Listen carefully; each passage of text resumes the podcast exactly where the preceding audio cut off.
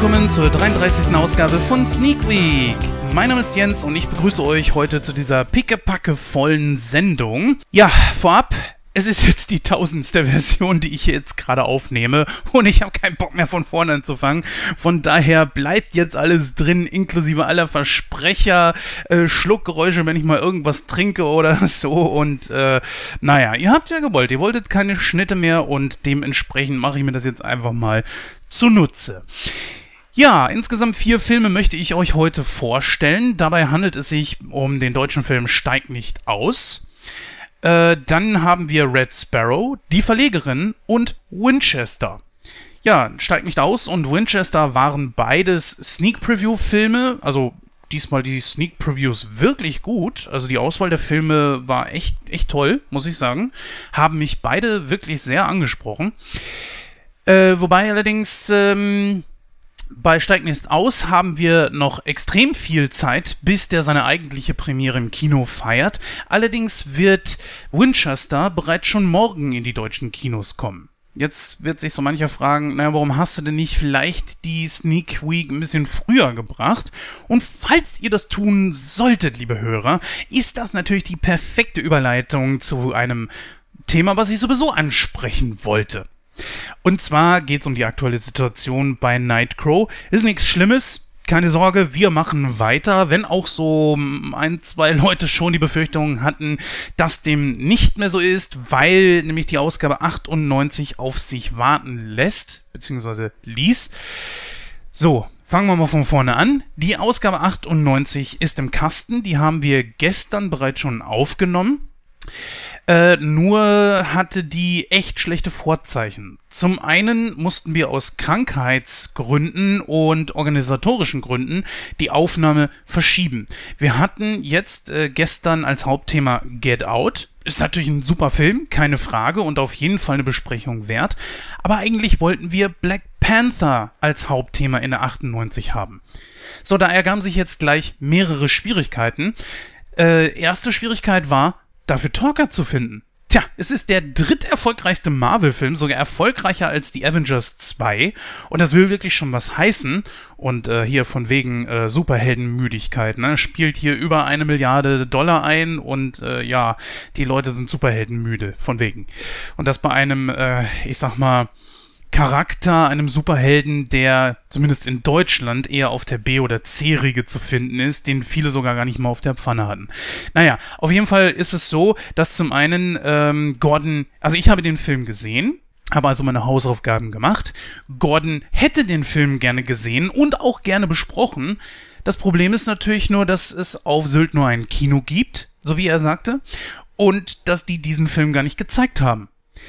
Also dieses Kino möchte ich gerne irgendwann mal interviewen, weil es ist das non-kommerziellste Kino, das ich je, äh, ja, je von gehört habe.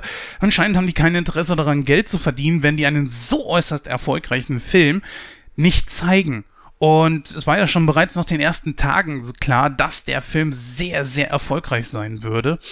Und die haben bis jetzt, fast einen Monat nach der Premiere, den Film immer noch nicht nachgezogen. So ein Hammer. Ein Kino, das solch einen Film, der wirklich profitbringend zu sein scheint und Publikum anzieht, dass die den nicht zeigen. Ich kapiere es nicht, aber gut, muss ich auch nicht. Auf jeden Fall ist die Situation so, dass Gordon den Film nicht sehen konnte.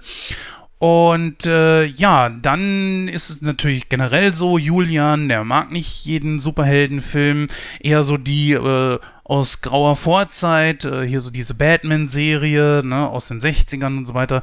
Aber so die neuen Sachen sind halt eben nicht sein Fall. Nun gut, das ist nun mal so, über Geschmack kann man nicht streiten und wenn das nicht sein Fall ist, warum soll er sich da durchquälen? Das hatten wir ja bei Spider-Man Homecoming zum Beispiel.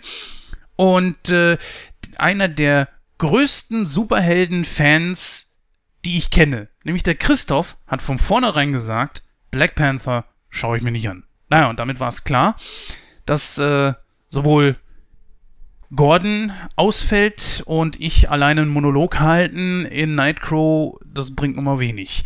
So, dann äh, hatte ich überlegt, naja, ziehen wir das jetzt mit Leuten durch, äh, mit Gästen durch. Da war aber auch kaum jemand zu finden. Also haben wir uns gesagt, gut, dann machen wir das so. Wir ändern einfach das Thema um in Get Out. Somit war Julian wieder an Bord, aber dann kam die Krankheitswelle dazwischen beziehungsweise äh, die 500. Ausgabe von Moon Talk. Und da komme ich jetzt gleich auch noch drauf zu sprechen. Deswegen, liebe Hörer, haben wir uns gesagt, okay, also das wird hier jetzt alles ein bisschen krampf. Da machen wir das so, wir ändern das ganze Ding auf Get Out und schieben es einfach äh, um eine Sendung nach hinten. Das heißt, wo jetzt die Ausgabe 99 kommen sollte, kommt jetzt die 98 und die kommt, wie gesagt, versprochen. Die ist auch schon im Kasten und äh, muss jetzt nur noch abgemischt und dann auf den Äther gebracht werden und dann, äh, ja, sind wir wieder da, sozusagen. Damit verschiebt sich natürlich auch die Ausgabe 100 ein bisschen, aber sehen wir es positiv, dann haben wir einfach immer noch ein bisschen länger, um uns drauf freuen zu können. So, aber wo wir schon bei einem Jubiläum sind, äh, ich habe es vorhin schon angesprochen, die 500. Ausgabe von Moon Talk, liebe Hörer, jawohl, ein Podcast in Deutschland, einer der Urpodcasts generell im deutschen äh, Wrestling-Podcast-Genre, feiert seine 500. Sendung. Und da sowohl der Gordon und natürlich der Julian und auch ich äh, dort mitmischen, ganz besonders natürlich der Julian, ist es so, äh, dass wir da viel für machen wollten und diese Ausgabe ist extrem lang geworden. Julian musste sogar einige Segmente streichen, weil es sonst viel zu viel geworden wäre. Und glaubt mir, diese Ausgabe ist so extrem lang, da braucht ihr mindestens zwei Wochen, um euch das anzuhören. Wenn ich jetzt äh, mal schätze, glaube ich, waren das um die 18 bis 19 Stunden. Julian musste die äh, Ausgabe auf zwei aufteilen, weil sie sonst viel zu lang geworden wäre. Also, wer schon immer gesagt hat, so Leute, ihr macht so wenig Content, geht darüber und dann hört euch das an. Aber falls euch Wrestling gar nicht interessiert, sondern ihr sagt, nein, mir reicht Nightcrow, was natürlich vollkommen in Ordnung ist und uns natürlich freut, äh, dann kann ich euch da eine schöne kleine Sache äh, sagen. Nämlich haben wir, wir waren natürlich in der Zeit, wo wir jetzt äh, Nightcrow ein bisschen pausiert haben, trotzdem nicht untätig, was Nightcrow betrifft. Denn wir haben in Kooperation mit Moon Talk eine Nightcrow in Serie gemacht, die natürlich nur ganz klein minimal umgewandelt in der 500. Ausgabe von Moon Talk mit dabei ist. Und zwar geht es um die Serie Glow. Und diese ist bereits jetzt schon in der Ausgabe 500 vom Moon Talk zu hören. Sie wird natürlich auch bei uns auf dem Network kommen, auf unserer Seite und so weiter und so fort. Das wisst ihr klar. Aber wenn ihr nicht warten wollt, jetzt könnt ihr sie bereits schon in fast genau der gleichen Form bei Moon Talk hören. Und das ist doch mal was, oder? Also wenn das kein Grund ist, dann da mal reinzuhören, dann weiß ich auch nicht. Und Glow ist wirklich eine fantastische Serie, muss ich sagen. Aber nicht nur das, wir arbeiten an weiteren Nightcrow in Serien für euch natürlich. Äh, das ist alles in Vorbereitung, obgleich natürlich ich auch sagen muss, jetzt steht dann aber auch erst einmal noch die 99 und dann kommt schon die 100 vor uns. Und äh, da sind wir natürlich auch extrem in Vorbereitung auf unser eigenes, eigenes Jubiläum. Und da ist wirklich auch eine etwas größere Sendung geplant.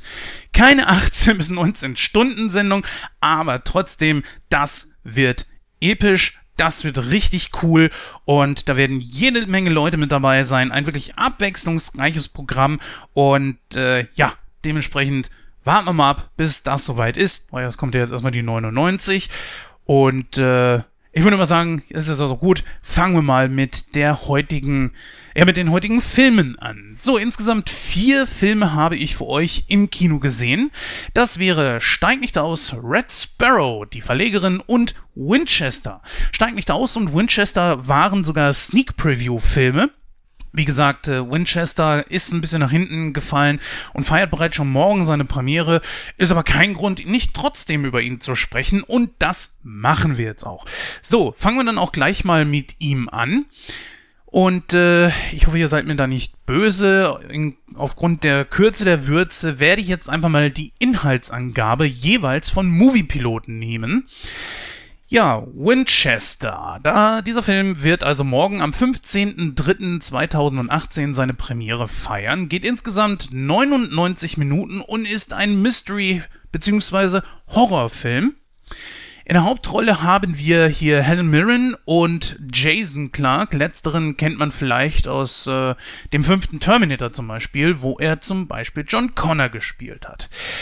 Ja, worum geht's in dem Film? Sarah Winchester, natürlich gespielt von Helen Mirren, ist nach dem plötzlichen Tod ihres Ehemannes William und ihres Kindes die alleinige Erbin des eines äh, Familienimperiums, Imperiums, dessen Vermögen mit dem Verkauf von Schusswaffen aufgebaut wurde. Ich glaube, jeder von uns kennt äh, die Winchester. Das ist ja eins der bekanntesten Gewehrmarken, die es überhaupt gibt. Bestimmt auch aus tausend Western und so weiter. Also das sollte jeder von uns mit Sicherheit irgendwo schon mal gehört haben. Naja, und die trauernde Dame ist nach ihrem Verlust davon überzeugt, dass sie verflucht ist. Sie beginnt zu glauben, dass sie die Seelen der Menschen, die von den Winchester-Gewehren getötet wurden, heimsuchen. Das ist schon ziemlich creepy. Auf den Rat eines Mediums hin beginnt sie in San Jose, Kalifornien, eine ein stattliches Herrenhaus zu errichten, ne, wo wir gerade eben schon bei Versprechern waren. Äh, doch auch dort tragen sich bald unerklärliche Phänomene zu. Naja, gut. Ähm, ist natürlich kein Wunder, wenn man ein Haus baut, äh, das eben genau Geister anziehen soll, äh, dann ist ja wohl klar, dass sich dort unerklärliche Phänomene zutragen, liebe Inhaltsangabe. Ja, wir haben, wie gesagt, Helen Mirren in der Hauptrolle, die hier diese Witwe spielt und sie spielt sie wirklich richtig gut. Helen Mirren ist sowieso eine mit der besten Schauspielerin, die ich kenne. Äh, ich gucke gerade mal, in welchen Filmen sie noch mitgespielt hat, denn äh, ja, alles kann man sich ja nun auch nicht merken. Äh, da hätten wir Greenfingers, Per Anhalter durch die Galaxis zum Beispiel.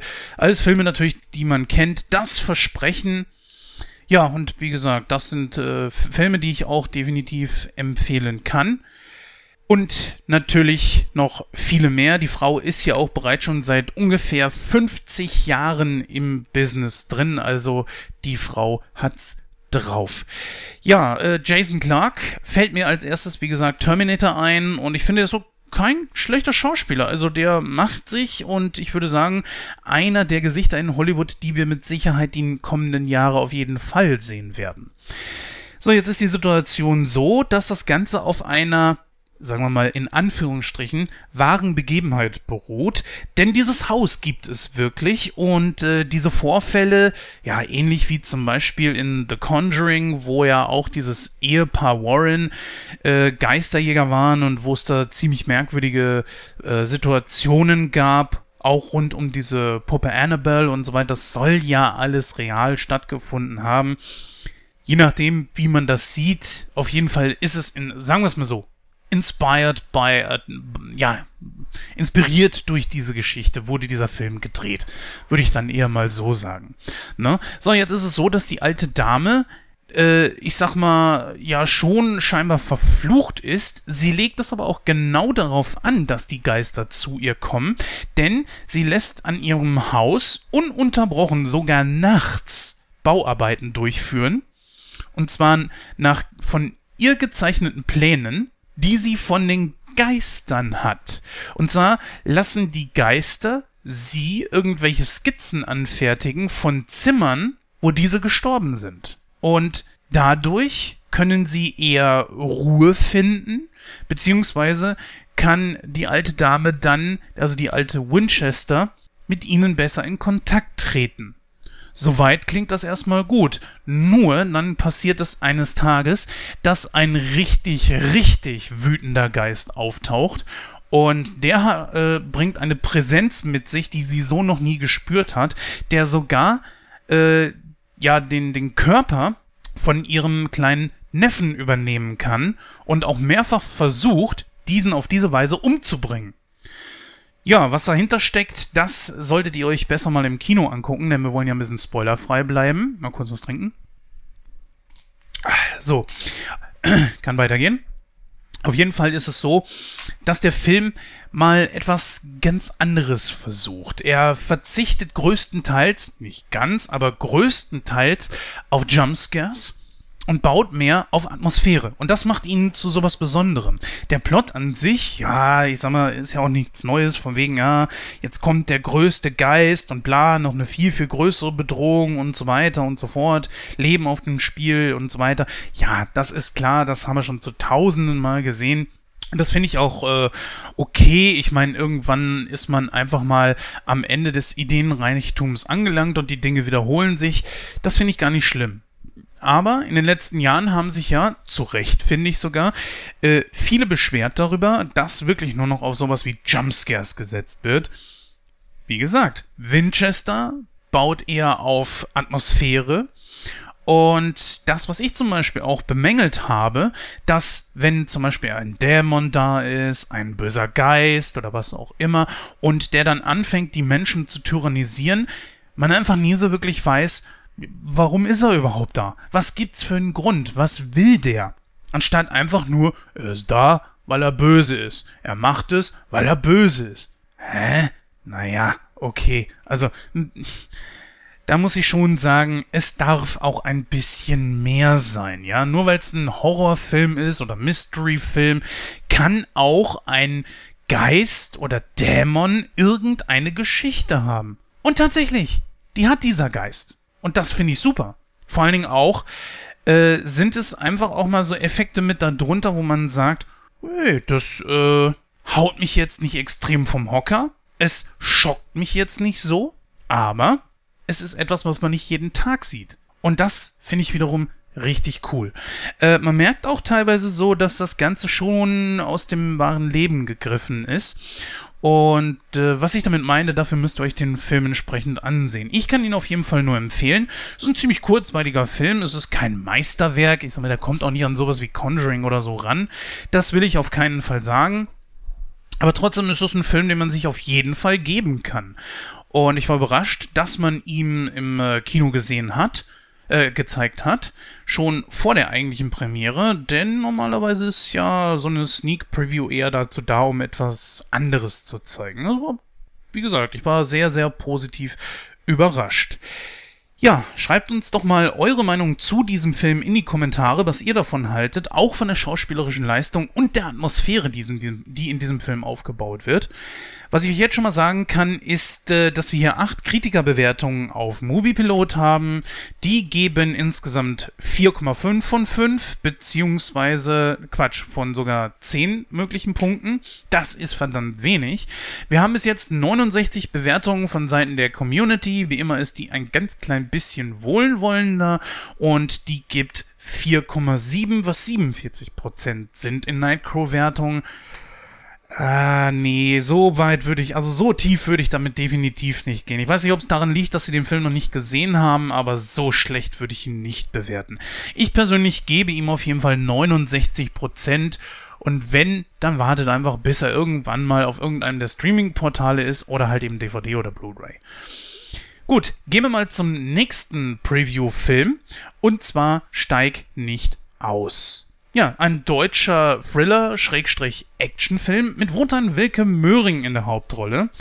Dieser geht insgesamt 109 Minuten und wird tatsächlich erst in einem Monat starten, und zwar am 12.04.2018. Der Film ist schon komplett fertig und äh, soweit ich das jetzt gesehen habe, auch im letzten Jahr schon bereits abgedreht.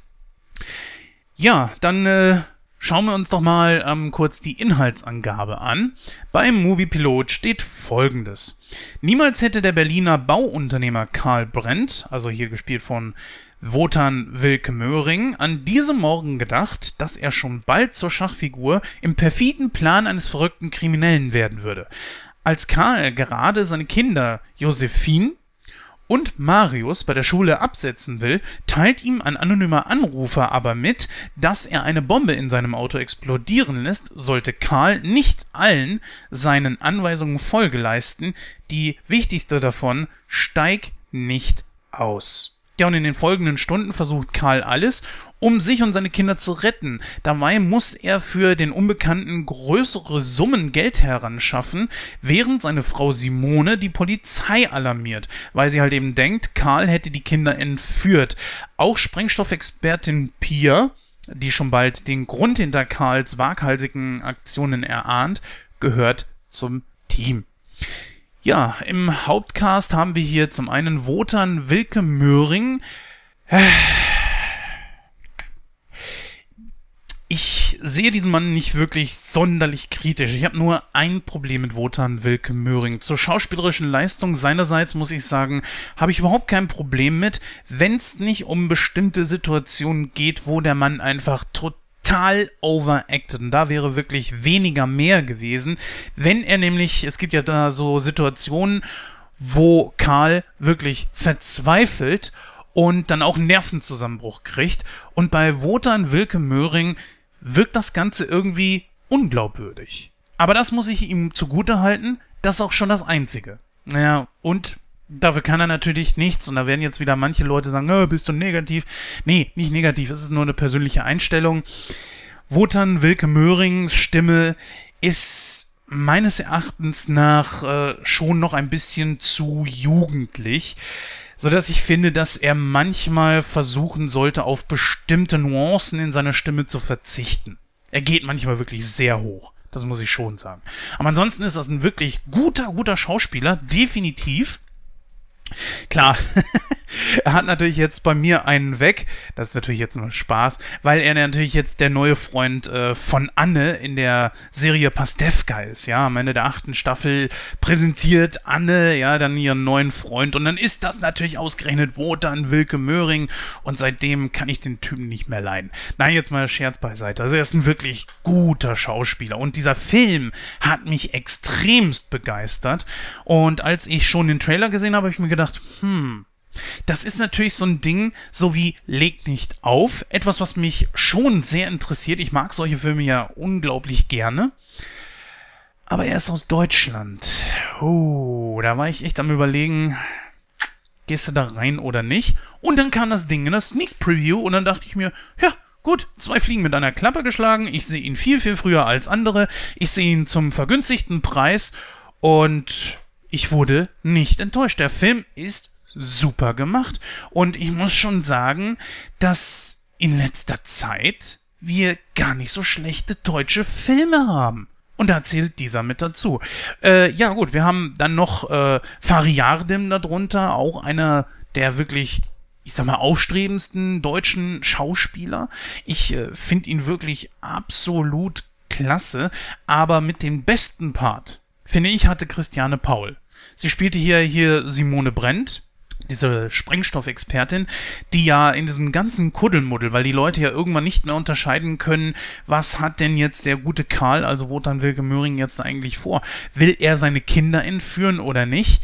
Dazu müsste man natürlich jetzt einen kleinen Plot aus dem Film verraten, was ich nicht tue. Äh, ja, nee, nein, ich, ich habe gerade überlegt, tue ich es oder tue ich es nicht? Nein, ich lasse es bleiben. Für mich ist das zwar uninteressant, weil ich auf solche Sachen in, in so einem Film eigentlich verzichten könnte, aber es ist trotzdem so ein kleiner Nebeneffekt, der aber die Handlung unterstützt. Also es ist nicht wirklich störend, nur weil ich es jetzt nicht unbedingt gebraucht hätte was aber äh, nicht als negativ aufzufassen ist, sondern einfach so, wo ich mir einfach sage, naja, sowas muss man nicht unbedingt mit reinbringen in einem Actionfilm, aber es unterstützt die Handlung. Und wenn man das so macht, finde ich das schon wiederum gut. Und genau das tut dieser Film einfach. Er hat äh, eine gute Schnelligkeit, also ein gutes Pacing.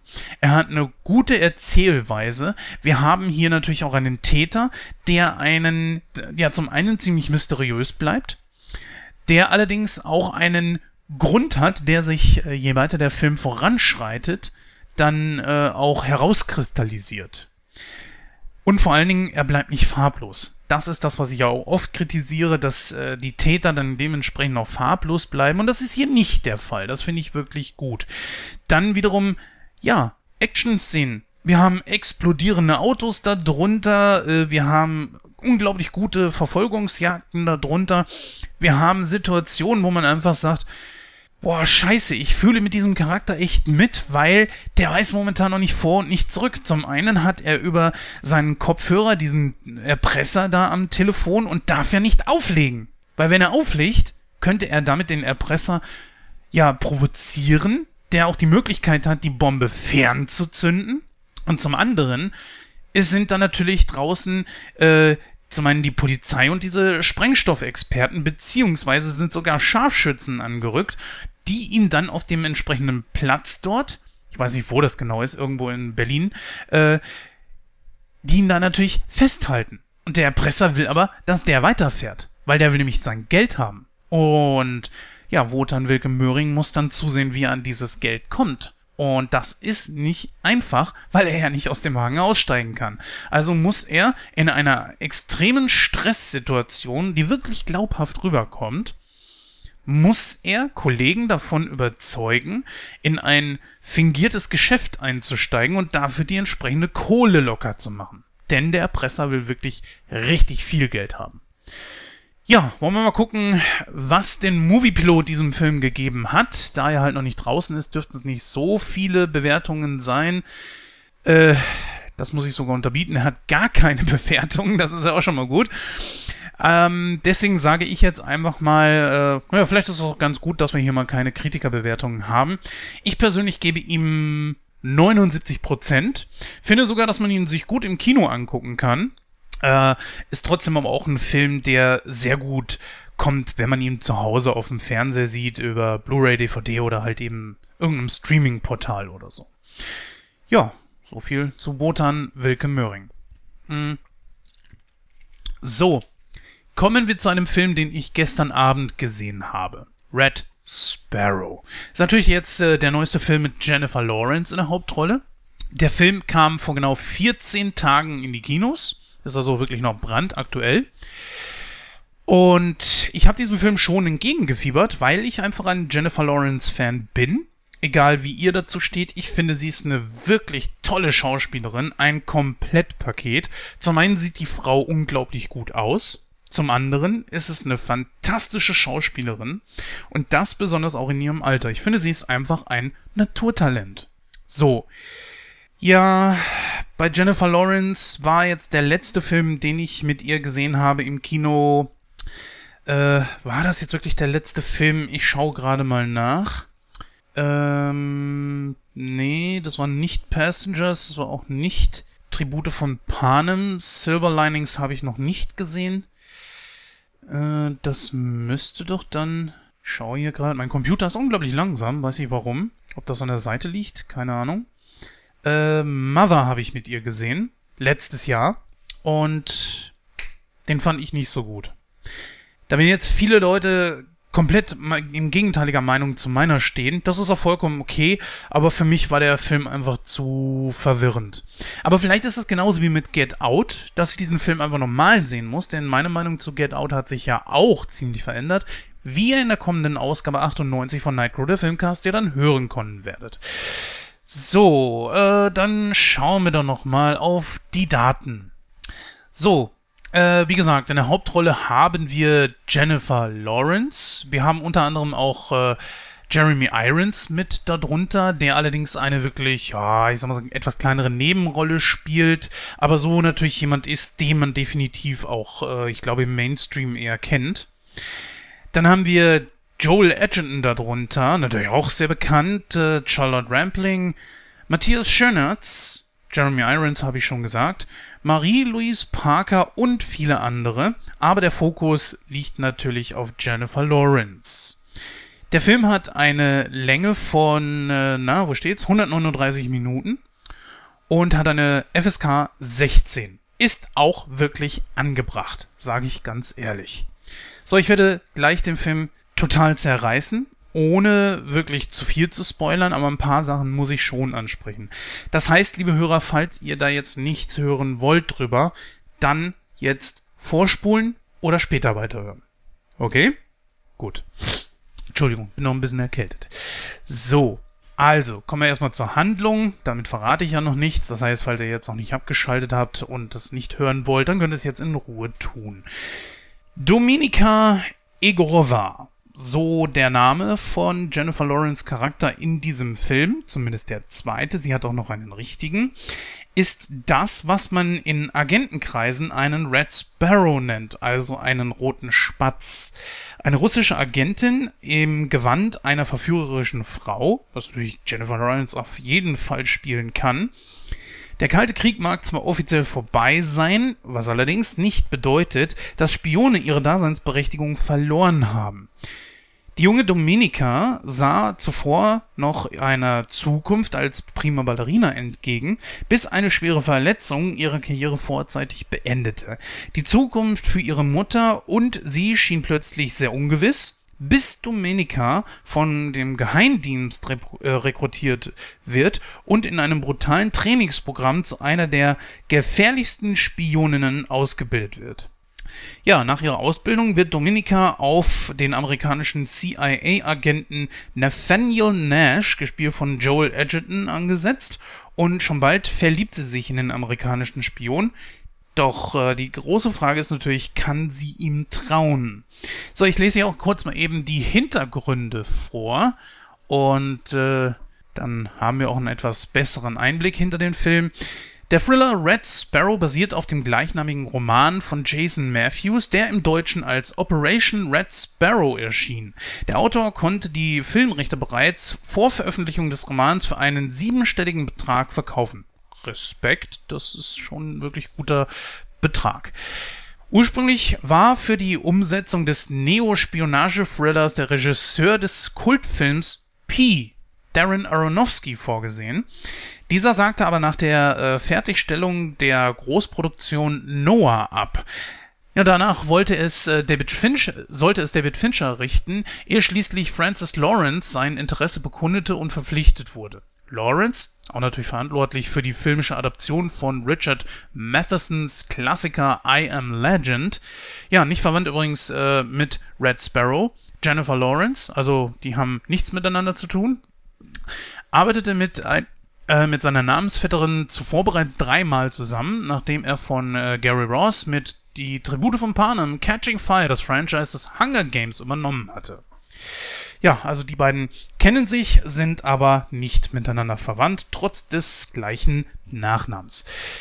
So, jetzt zu meiner persönlichen Rezension zu diesem Film. Oh, das ist wahrlich nicht einfach. Wir haben hier Jennifer Lawrence, die nach ihren geleakten Videos und Bildern, wir wissen ja, dass ihr Handy äh, gehackt wurde und dass da äh, Sex- und Nacktszenen mit ihr veröffentlicht wurden im Internet. Ich weiß nicht, ob sie mittlerweile sich sagt, na gut, dann scheiß drauf, dann kann ich mich genauso gut nackt zeigen ist in diesem Film mehrfach nackt zu sehen. Zum einen natürlich ihre Brüste komplett entblößt, beziehungsweise in manchen Situationen äh, ist, soweit man überhaupt noch gehen konnte, sogar ihre Genitalien zu sehen. Also sagen wir es mal so, äh, ihre Vagina ist wirklich gerade noch so vor, in einer Szene von einem Ellbogen verdeckt. Sondern geht's um Sex hier. Sex da. Ja, sie wird zu einer Spionin ausgebildet, einer verführerischen Spionin, aber ganz ehrlich gesagt wirkt das Ganze sowas von dumm und lächerlich, weil es geht nur darum, äh, F Punkt Punkt Punkt mit dem und F Punkt Punkt mit dem und du musst das mit dem machen und auch notfalls mit Frauen, Behinderten und was weiß ich und überhaupt und den du gar nicht willst und hast nicht gesehen und alles nur, um die Leute zu verführen. Wo ich mir denke, okay, sie sollen, worüber redet ihr hier eigentlich? Sie wird nur ins Bumsen ausgebildet? Sag mal, was ist das denn für eine stupide Scheiße? Das muss ich ganz ehrlich gestehen, äh, habe ich nicht kapiert. Das, der Film wirkt so, so nach dem Motto, der Körper, beziehungsweise die Anziehungskraft von Jennifer Lawrence und ihre Beliebtheit momentan, der, das wird den Plot schon irgendwie richten. Und dann ganz besonders, wenn man sie dann auch noch nackt zeigen kann. Hä? Ja, natürlich ist das eine schöne Frau. Ja, auch ich bin ein Mann. Auch natürlich finde ich sie wirklich wunderschön. Ja, das will ich auch gar nicht äh, bestreiten. Und natürlich äh, würde ich auch nicht weggucken, wenn sie jetzt irgendwo nackt zu sehen ist. Ja, wollen wir nicht heuchlerisch sein. Aber ich sag ganz ehrlich, ich bin auch nicht prüde, aber das da brauche ich nicht was soll die Scheiße? Ja, ich habe mir ihre Leaks auch nicht angeguckt. Und äh, toll, dann, dann sehe ich sie halt nackt. Ja, sie ist wirklich schön. Sie hat einen super Körper, kein Problem. Der ist auch makellos. Aber deswegen muss ich jede, jede Situation dafür nutzen, um sie in irgendeiner sexuellen Handlung zu sehen. Was soll denn die Scheiße? Nee, gehe ich überhaupt nicht mit konform. Und die ganze Ausbildung scheint sich nur darum äh, zu drehen. Und eine Situation, ich habe es ja angekündigt, ich werde ein bisschen spoilern, muss ich da ansprechen, die ich als richtig dämlich empfinde. Da ist sie in dieser Ausbildung, abends dann nach der Ausbildung unter der Dusche. Und dann kommt irgend so ein Typ, so ein anderer, äh, der auch dort ausgebildet wird, weil Red Sparrows sind ja nicht nur Frauen, sondern auch gut aussehende Männer kommt von hinten und will sie vergewaltigen. Sie schafft es allerdings, dem richtig eins überzubraten und zusammenzuschlagen. Soweit erstmal okay. Sie schien das auch irgendwie einigermaßen weggesteckt zu haben. Ähm, dann gibt's auch eine Gegenüberstellung äh, zwischen den beiden und naja, gut. Jetzt weiß ich nicht mehr, ob der Typ irgendwie gefeuert wurde oder so, keine Ahnung. Auf jeden Fall ist es dann so, man steht mal wieder vor der Klasse, Jennifer Lawrence muss aufstehen, also Dominika muss aufstehen, muss sich vor die Klasse stellen und äh, da muss sie mal wieder beweisen, wie weit sie denn gehen würde. Und soll vor den anderen mit irgendeinem Typen pimpern. Ja, und ratet mal, wen sie da rausholen. Genau den Typen, der sie einen Tag vorher vergewaltigen sollte. Er äh, wollte. Hä? Was soll das? So nach dem Motto, wir sind dreckiger, als das, der Dreck überhaupt selbst sein kann? So schmutzig? Das, warum? Ich sag mal, das. Nee, ich komme da nicht drüber weg. So, kurz noch was trinken. Ich habe überhaupt nichts dagegen, wenn Nacktszenen eingesetzt werden, aber da müssen sie doch schon effektiv sein und dem Film auch irgendwo dienlich, ja. Zum Beispiel, dass wir in Terminator 1 haben wir ja auch eine Sexszene gesehen zwischen Kyle Reese und Sarah Connor. Dort haben wir auch ihre Brüste gesehen. Ja, aber das war dem Film dienlich, weil sie mussten ja miteinander schlafen, um John zu produzieren. Und dann kann man es auch zeigen. Warum nicht? Aber nur das reinzubringen, damit es drin ist, so als Blickfang, als, als Publikumscatcher, ne, ganz ehrlich, dann brauche ich das auch nicht. Und sie hat ja so oft irgendwie Sex mit irgendwem dort. Ich, ich wie gesagt, ich kann es nicht verstehen, was dieser ganze Quatsch da irgendwie soll. Äh, dann stellt sie sich sogar vor diesem Typen hin und sagt, nee, ich, äh, nee, mit dem nicht, aber nicht so. Zieht die Hose runter, zieht den BH aus, steht splitterfasernackt vor ihm, äh, setzt sich dann auf diesen, diesen ähm, na, Schreibtisch, der hinter ihr ist, breitbeinig. Man sieht alles, sie ist komplett splitterfasernackt. Äh, man sieht auch wirklich, wie gesagt, die Brüste. Nur der Ellbogen von dem Typen verhindert den wirklich kompletten Blick auf ihre Vagina. Alter. Und jetzt? Was, was habe ich, was jetzt? Äh, soll mir das jetzt das irgendwie näher bringen, somit jetzt den Film jetzt irgendwie soll er dadurch besser wirken, nur weil ich jetzt weiß, dass Jennifer Lawrence untenrum rasiert ist oder was? Sag mal, was ist das für eine Scheiße? Dann ist der Plot des Films sowieso generell irgendwo schon ziemlich merkwürdig. Also ehrlich gesagt überhaupt nichts für mich. Streckenweise fragt man sich schon so, wenn man der Handlung nicht ganz folgt und das ist einfach, der Film hatte mich sehr schnell verloren, sage ich ganz ehrlich. Und dann war es auch so die Situation, dass ich äh, gar kein Interesse mehr hatte, dieser Handlung da irgendwie zu folgen. Und dann war ich auch ganz schnell raus. Dann gibt es allerdings ein paar Twists, wo ich sagen muss, ja, okay, die reißen den Film dann und den Plot noch irgendwo so ein bisschen raus und nach oben. Der Film ist kein Totalschaden. Und wie gesagt, ist auch nichts dagegen, Jennifer Lawrence äh, nackt zu sehen, aber dann noch bitte irgendwie bei etwas, was sinnig ist. Und vor allen Dingen eine Ausbildung, die nur darum geht, um ihre Hemmschwellen zu nehmen, damit sie irgendwelche Männer verführt. Was soll denn das? Und gleich zwei Szenen, in der sie beinahe wirklich vergewaltigt wird, nur um dann dem gegenüber zu gestehen, von dem sie vergewaltigt wurde und dann vor anderen Leuten mit dem pimpern soll? Hä? Also, dass man sich selber da nicht irgendwie lächerlich bei vorkommt, in dem, was man da dreht, vor allen Dingen Jennifer Lawrence selbst. Was will sie jetzt da mit ihrem Püppchen-Image aufräumen? Ich meine nicht, dass sie ein Püppchen-Image hatte oder so, aber äh, ich weiß nicht, ob sie glaubt, sie muss da jetzt irgendwie aus irgendwas ausbrechen oder so. Keine Ahnung. Weiß ich nicht. Ich äh, sag nur ganz ehrlich, das hat's jetzt nicht gebraucht. Dann haben wir natürlich noch andere Schauspieler dazwischen, wie Joel Edgerton, der richtig cool spielt, der legt eine richtig gute Leistung hin. Jennifer Lawrence natürlich auch. Klar, sowas erfordert natürlich auch Mut, sich als Frau da nackt auszuziehen, diese ganzen Sachen zu machen und sie ist generell eine super Schauspielerin. Kein Problem mit. Aber das ist einfach der Plot, der scheiße ist.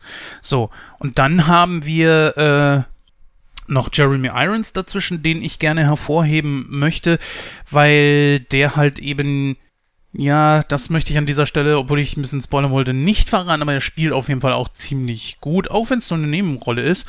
Aber ich mag Jeremy Irons sowieso richtig gern. Von daher, äh, auch das rettet den Film so ein klein bisschen für mich.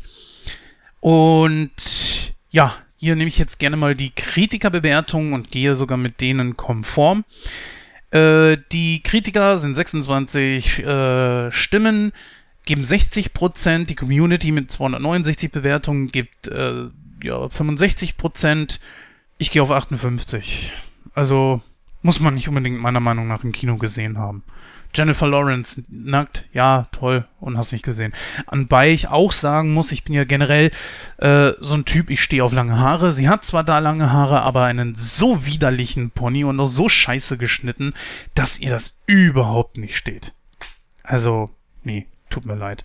Und das, was es wirklich runterreißt, ist nicht dieser Agentenfilm an sich, also diese, dieser ganzen, äh, ganze Agenten- und Ermittlungsteil, der den Großteil des Films hier ausmacht, sondern einfach diese Ausbildung, wo ich mir einfach denke, das ist so äh, wie bei der Born-Identität. Ja, wir müssen dich erstmal brechen und zu einem anderen Menschen machen und äh, damit du sozusagen die Nutte des Staates wirst. Hä? Was? Nur um das rauszukriegen? Das heißt, sie muss also zwangsweise mit wirklich jedem in die Kiste steigen, nur um irgendwas rauszukriegen? Das kann man nicht durch Ermittlungen oder so rausbekommen? Nee. Tut mir leid. Ich sag ganz klar nein. Einer der schlechteren Jennifer Lawrence Filme, egal wie oft sie noch die Hüllen fallen lässt. Ja, das ist meine Bewertung zu dem Film. Kommen wir zu dem letzten Film, den ich euch gerne vorstellen möchte. Es ist Die Verlegerin das ist der neueste Film mit Meryl Streep und Tom Hanks in der Hauptrolle. Das ist dort auch der Film, der von den heutigen hier jetzt bereits schon am längsten im Kino läuft, nämlich seit dem 22.02. Nun gut, das sind ja auch gerade erst mal drei Wochen, aber trotzdem. Er hat eine FSK von äh, 6, kann ich nur unterstützen. In dem Film ist nichts, was man nicht einem Kind ab 6 auf jeden Fall zumuten kann.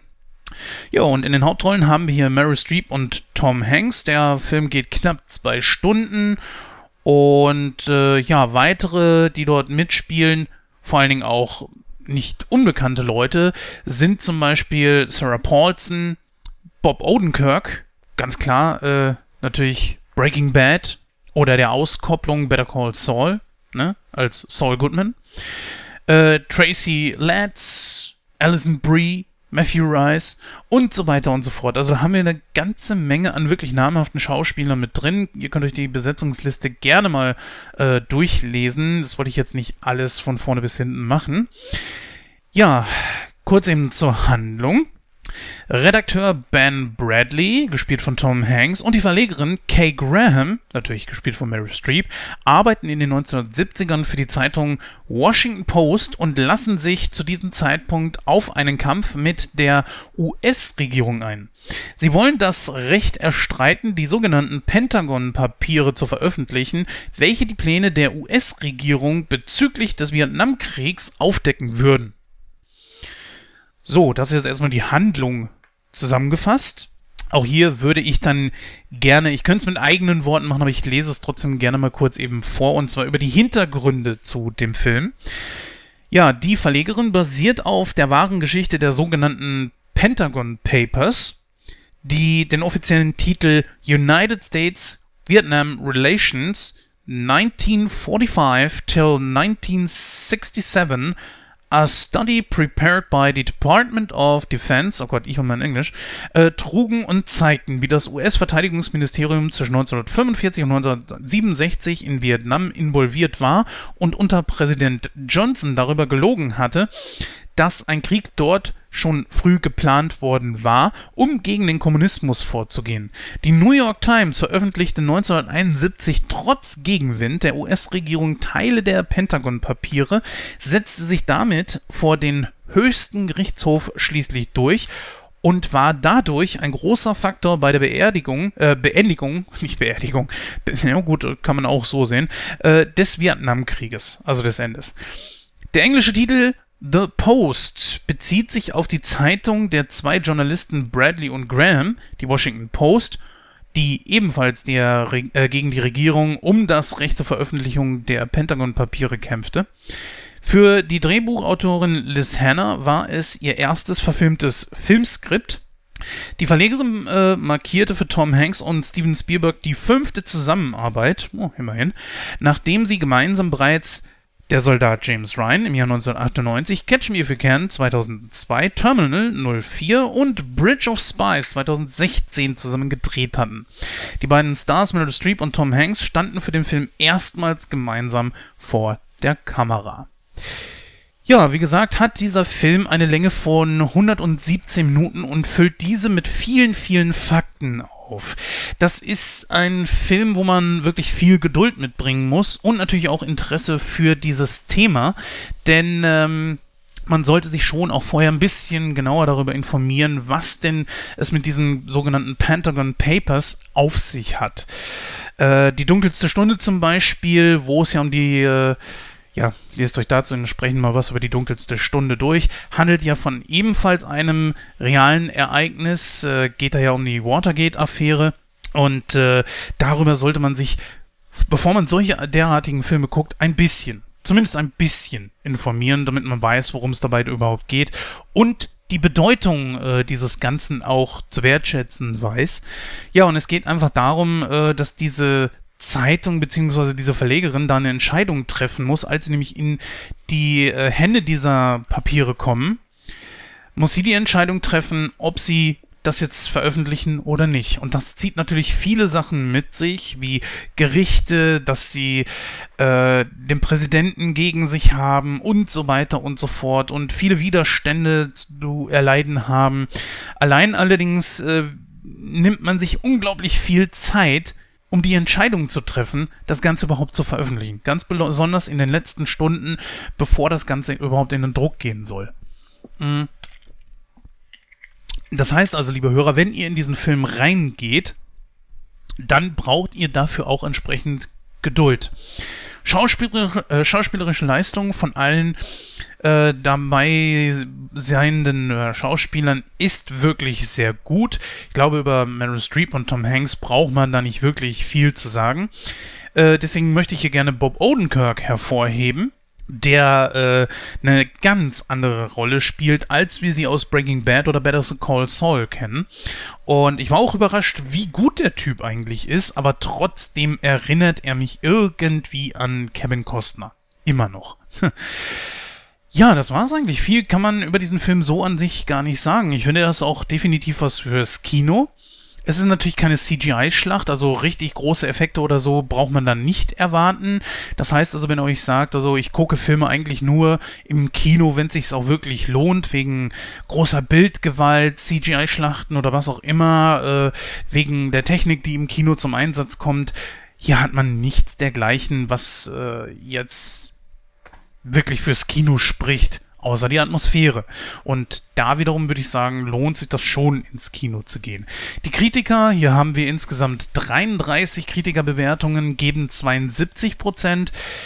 Wir haben 346 Bewertungen von Seiten der Community, die allerdings nur 69% gibt. Und das, äh, finde ich, wird diesem Film überhaupt nicht gerecht, denn ich gehe auf 82%. Mich hat der Film schon unterhalten. Wenn ich aber auch zugeben muss, dass er streckenweise schon ein bisschen so Längen hat. Und man sich sagen könnte, ja, das mag wohl alles so gewesen sein und so weiter, aber ich sag mal, 10 vielleicht 15 Minuten kürzer hätte der Film auf jeden Fall schon sein können. Auch in diesem Fall äh, kann man so sonst weiter nichts über die ganze Geschichte erzählen, außer natürlich, dass die Geschichte an sich, also die reale Geschichte, wirklich sehr, sehr tragisch ist, dass man schon von vornherein irgendwie wusste, dass der Vietnamkrieg verloren ist und trotzdem immer weiter Leute dorthin geschickt hat, die dann natürlich auch äh, im schlimmsten Fall umgekommen sind beziehungsweise vielleicht irgendwelche großen, schweren Verletzungen vor, äh, davon getragen haben oder natürlich auch äh, entsprechendes Trauma. Denn so ein Krieg ist ja nun mal kein Kuschelzirkus. Und äh, der Vietnamkrieg ging extrem lange, wie wir auch gerade gehört haben. Ja, wer sich für das interessiert, der wird viele Infos kriegen über diese geschichtlichen Ereignisse und das macht der Film wirklich sehr, sehr gut. Natürlich haben wir in der deutschen Synchro jetzt äh, bei Tom Hanks jemand Neues, der ihn dann äh, synchronisiert. Das ist okay, da habe ich überhaupt kein Problem mit. Ähm, natürlich ist der Originalsprecher verstorben, weshalb das Ganze natürlich äh, auch vollkommen okay geht und äh, ja, ansonsten guckt ihn euch ruhig an. Also der Film ist nicht schlecht. So, liebe Hörer, das war's an dieser Stelle dann auch schon. Ich äh, würde mal sagen, wir hören uns auf jeden Fall in der Ausgabe 98 von Nightcrow. Dort dann zusammen mit mir, dem Julian und dem Gordon und den Filmen Hangout, Quatsch, Hangout, komme ich auf Hangout, Get Out natürlich.